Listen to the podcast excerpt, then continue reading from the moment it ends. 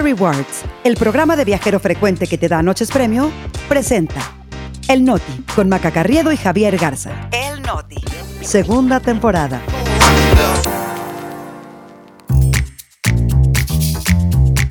Es viernes 12 de enero, yo soy Maca Carriedo. Yo soy Javier Garza, este es el Noti. Y nosotros aquí estamos. López Obrador le da las gracias al PAN por exhibir pacto en Coahuila. Presionan para cancelar presentación de peso pluma en Viña del Mar. ¿Cómo se vive ahora en Ecuador? Una periodista de allá nos explica. El Noti con Maca Carriedo y Javier Garza. Noticias para llevar. Rápido, al grano y divertido. El Noti. Noticias para llevar con Maca Carriedo y Javier Garza. Segunda temporada. El Noti. Aquí estamos.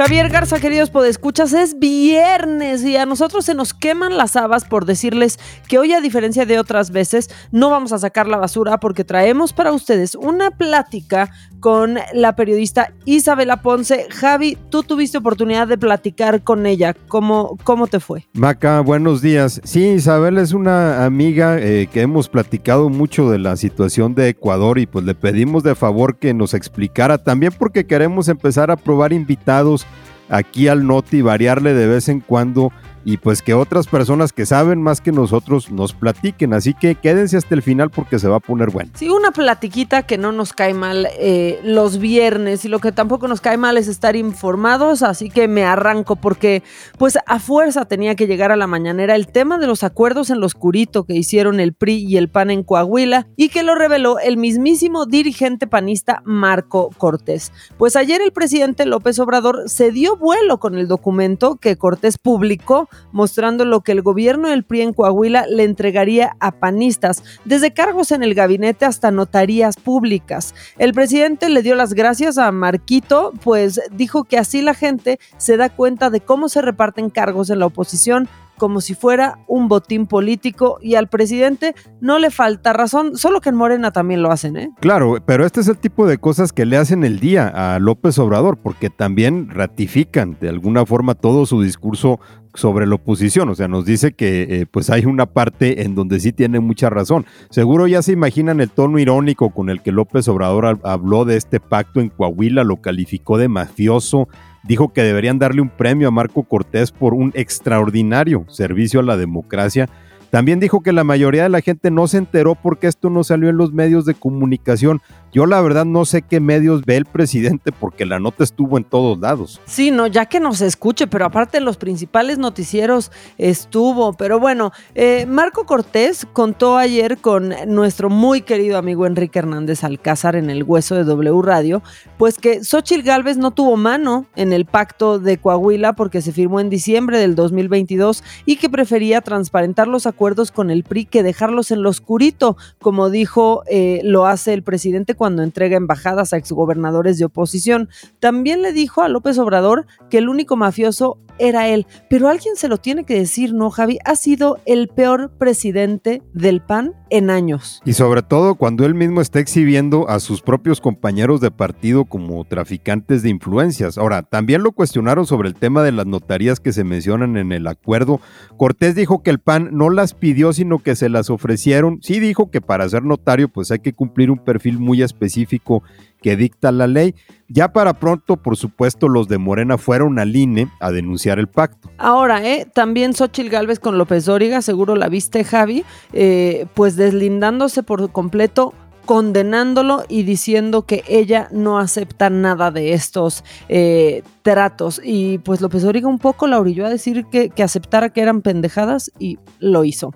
Ahora eh, hay que irnos con el otro novelón, pero ahora es del lado de la 4T porque sigue, sigue la mata dando con el tema de Notimex, porque después de que el presidente y Claudia Sheinbaum rechazaron la acusación de San Juana Martínez de que le exigieron el 20% de las liquidaciones de la agencia de noticias como moche para la campaña eh, del, pues, de Claudia Sheinbaum, pues ella sigue firme con su acusación diciendo que las pruebas las tienen ya sus abogados. Sí, ayer San Juana se fue a su cuenta de X, que pues ya es la única tribuna que le queda, porque yo creo que la jornada ya se arrepintió de haberle dado el espacio y escribió ayer que México se transformará cuando denunciemos la corrupción por encima de partidos y políticos, pero hasta ahora no hay nada de esas pruebas que mencionas, Maca, que dice tener San Juan o que tienen sus abogados sobre los enjuagues de las liquidaciones. Tampoco dijo Martínez por qué no se ha acabado la corrupción cuando en la 4 te dicen que ya no hay. Oye, y lo que sí es que INE anduvo bien, pero bien ocupado, porque además de la denuncia de Morena sobre Coahuila,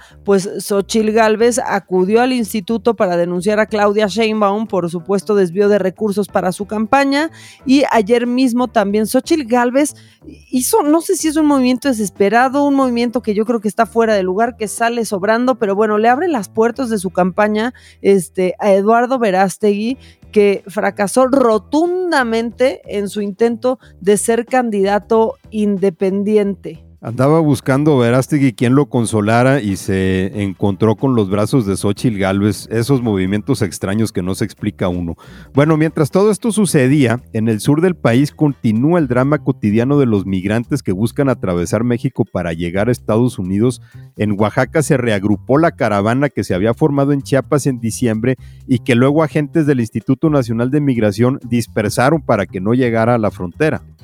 Defensores de migrantes acusan que el gobierno mexicano utilizó pues engaños para convencerlos de que se dispersaran las caravanas, prometiéndole a los migrantes apoyos para regularizar su estancia en México, la estancia de las familias que se eh, para que se entregaran a los agentes de migración, pero que solamente les dieron permiso para estar un mes en Chiapas, además de que dispersaron a la gente que estaba en los albergues, Javier. Sí, fue una estrategia del instituto que le permitió al gobierno federal pararse el cuello con Estados Unidos al decirles que ya no había caravana rumbo a la frontera, pero la realidad es que los migrantes se volvieron a agrupar, utilizaron grupos de WhatsApp para informarse cómo se iba formando este llamado éxodo de la pobreza sí es menor a la que se formó en Chiapas. Originalmente tenía unas 4.000 personas, ahora tiene unas 1.500.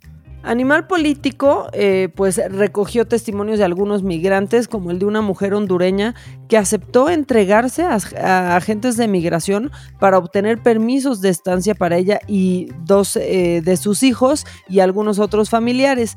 Hay que decir, Javi, llevan cuatro meses en México pero dice que simplemente no le han dado información sobre los avances de sus trámites. Los tienen prácticamente aquí varados y con engaños. Y el testimonio de esta mujer de nombre Dana Ulloa es dramático. Dijo que salió de Honduras por negarse a pagar extorsión a criminales y por amenazas que sufría porque no dejaba que su hijo vendiera droga.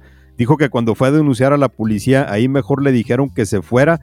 Ahora espera llegar a la Ciudad de México y conseguir un empleo para rehacer su vida, pero los migrantes insisten y acusan al gobierno pues de que les están vendiendo falsas esperanzas, que los ponen en, eh, riesgo de ser deportados y que muchos de ellos ya tienen citas para pedir asilo en Estados Unidos para llegar a la frontera, pero no pueden avanzar. Y saltando a otro tema, Javi, van apenas 12 días del 2024 y la cuarta transformación ya tiene varios flancos abiertos, uno de ellos con el empresario y tercer hombre más rico de nuestro país, de Ricardo Salinas Pliego, quien en redes sociales y en su televisora ha acusado directamente al vocero de la presidencia, a Jesús Ramírez Cuevas, de ser el artífice de una campaña negra de desprestigio en su contra y así habló en el programa de Jorge Garralda. Esa es la desgracia de esta campaña negra, ¿no? Que va tirándole a, la, a, crear desconfianza sobre la institución, que es una cosa muy sucia, ¿no? Y aquí yo le reclamo personalmente a Jesús Ramírez, el vocero de presidencia, usted está manejando la campaña negra en contra de Ricardo Salinas. No se haga el loco, y ya lo vimos. Y ya sabemos quiénes son sus achichincles en redes sociales. Sí, seguramente los que nos escuchan habrán visto muchas notas diciendo que Banco Azteca estaba a punto de quebrar, que no metas tu dinero a Banco Azteca porque no era confiable. Bueno, Salinas Pliego dice que desde el gobierno hay personas que difunden rumores contra sus empresas como Total Play, Electra, Banco Azteca o TV Azteca. No nada más mencionó a Ramírez Cuevas, también la agarró contra Elvira Concheiro, la tesorera de la federación, porque desde julio del año pasado a la aplicación BAS, que es propiedad de Salinas Pliego, le fue retirada la autorización para cobrar impuestos. Y a pesar de las explosivas declaraciones, este, pues sí Ricardo Salinas dijo que era probable que el presidente no estuviera al tanto de esta situación de la que hay que decir no presentó pruebas, eh, pero ayer el reclamo llegó al presidente quien a lo largo de su sexenio ha tratado la neta bastante suavecito a Ricardo Salinas Pliego y dijo que Jesús Ramírez Cuevas es una persona íntegra y que siempre le quieren cargar milagritos a su, a su vocero.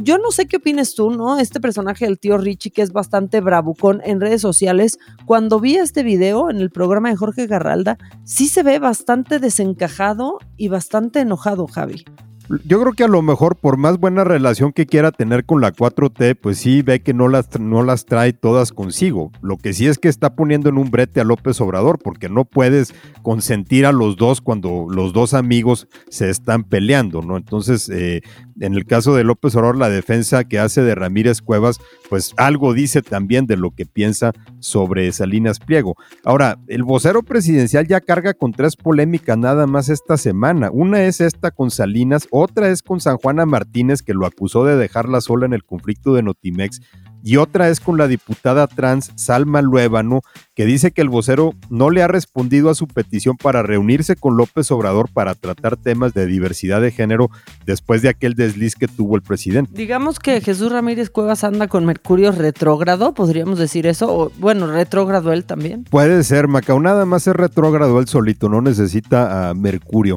Ahora, si hay un personaje más polémico que el vocero, es el cantante de corridos tumbados Peso Pluma.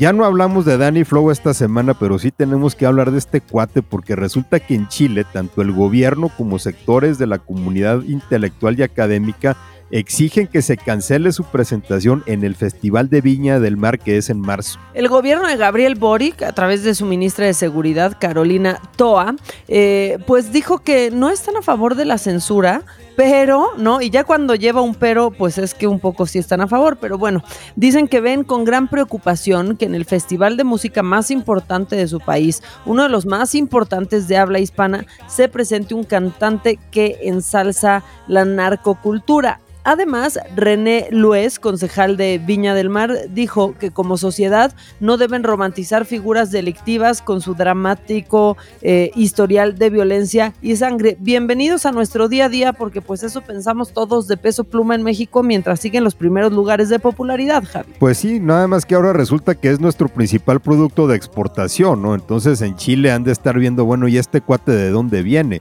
Toda la controversia empezó el lunes cuando el sociólogo chileno Alberto Mayol dijo en un artículo en Radio Bio Bio que Peso Pluma elogia épicamente la vida del narco y el tema escaló tanto que según el diario La Nación, el presidente de la Televisión Nacional de Chile, Francisco Vidal, pidió una investigación para valorar si Peso Pluma formará parte del festival porque dijo que si se comprueba que el cantante mexicano es financiado por el narco, pues entonces no es buena onda que se presente en Viña del Mar. El Noti. Aquí estamos. Y lo dijimos al principio de este episodio, Javier pudo platicar con una amiga suya, periodista, Isabela Ponce, directora editorial del medio GK en Ecuador, y después de lo que han vivido esta semana, tenían mucho, pero mucho que platicar, así que vamos a escucharlo. Isabela, platícanos cómo se está viviendo Ecuador en estos días. ¿Sales a la calle? ¿Qué pasa? ¿Qué ves? Bueno, esos días han sido bastante eh, distintos. Digamos que el jueves se recuperó un poquito más la calma, siendo la calma el, el tráfico, los peatones. Ayer estaba un poco más desolado y el martes, que fue el día de mayor terror, sí parecía un poco una ciudad fantasma. O sea, en, la tarde, luego del de el, el, secuestro y la toma del, del canal de televisión TC, eh, varias ciudades del país, o sea, la gente entró en pánico y se quiso ir a sus casas. Entonces había demasiado tráfico vehicular.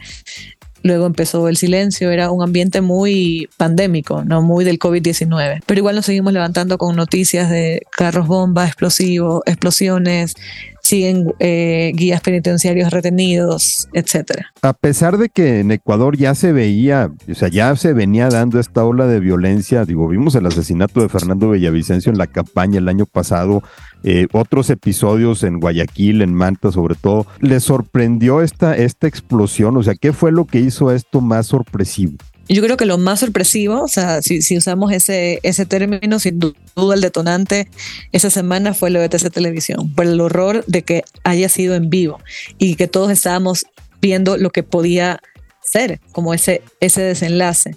Y yo pensaba ayer y antes de ayer que cuando pasó lo de Fernando Villavicencio, yo pensé que habíamos tocado fondo, que eso era lo peor que podía podíamos enfrentar como país, pero no ha pasado ni un año y, lo que sucedió el, martes, más allá de lo, de lo de TC, o sea, hay hasta ahora confirmados 13 asesinados y, por ejemplo, el martes mientras ocurría lo de TC, un vehículo en, en Guayaquil disparaba, o sea, desde, adentro muchos hombres disparaban hacia afuera y mataron al menos una persona, o sea, una bala perdida, era un joven cantante eh, de Guayaquil. En México, en muchas ciudades hemos experimentado toques de queda informales, ¿no? O de facto, o sea, la gente no sale porque tiene miedo, más que porque hubiera un decreto. Lo que no hemos visto es un decreto de estado de excepción.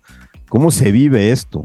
Primero, si tiene toque de queda, como, como, como entiendo que es en México, ahora me parece que es entre 5 de la mañana y, y, 11 de la noche, pero cómo se vive así en, términos prácticos es mucho más policías y sobre todo militares en las calles. O sea, ver militares en las calles en grandes cantidades es muy intimidante. Ayer veía un video de la ciudad de Durán, también en la costa, muy cerca de Guayaquil, y eran decenas de camionetas llenas de militares. O sea, una situación que inevitablemente te produce temor, a diferencia, o sea, no, es que te sientes más seguro, sientes que realmente esa es una zona como muy, muy peligrosa. En términos prácticos, el estado de excepción esta vez suspende algunos derechos, ¿no? Hay, por ejemplo, en este caso es el, el derecho a la libertad de reunión.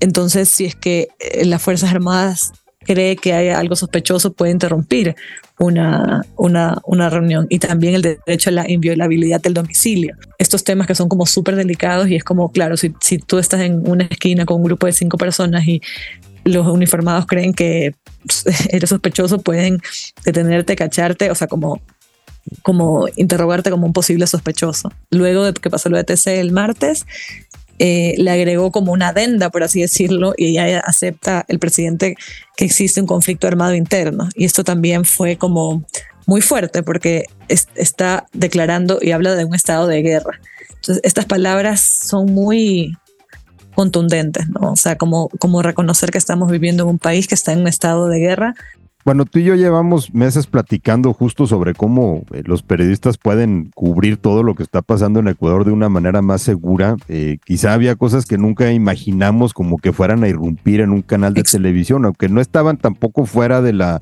de la posibilidad, ¿no? Eh, que, que, eso ocurriera.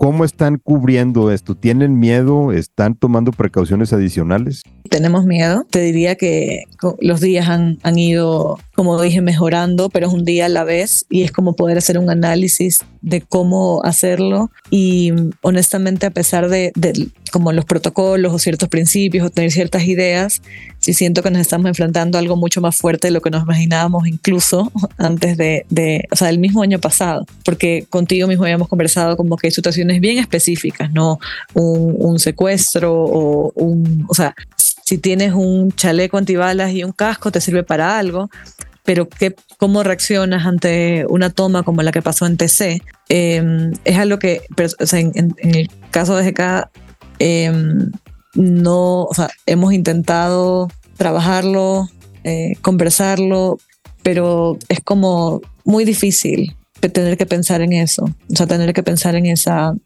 en esa posibilidad. Y de ahí, en términos de, de los horarios y tal, sí es como respetar obviamente los toques de queda. Y en este caso te diría que sí salir lo menos posible, aunque yo sé que puede sonar un poco contradictorio en, en términos de, del oficio, pero, pero la situación es muy incierta. Isabela Ponce, directora de GK Ecuador, muchas gracias, cuídense mucho. Gracias, Javier. El Noti. Pues ahí quedan en palabras de Isabela Ponce, la directora editorial de GK Ecuador. Eh, piensen en GK como un animal político, hagan de cuenta, allá por Ecuador han cubierto bastante de cerca todo el drama que se vive allá. Lo pueden buscar en internet y trae eh, unos reportajes bastante interesantes. Desde aquí le damos las gracias, le mandamos un abrazo también y ya es viernes, Maca. Gracias a Isabela, gracias a todos ustedes que nos acompañaron esta semana, gracias a ti Javier y si se quieren poner en contacto con nosotros, ¿a ti dónde te encuentran? Me encuentran en Twitter y en Instagram en arroba Ramos. A mí en arroba maca-online. Que tengan un gran fin de semana, nos escuchamos el lunes.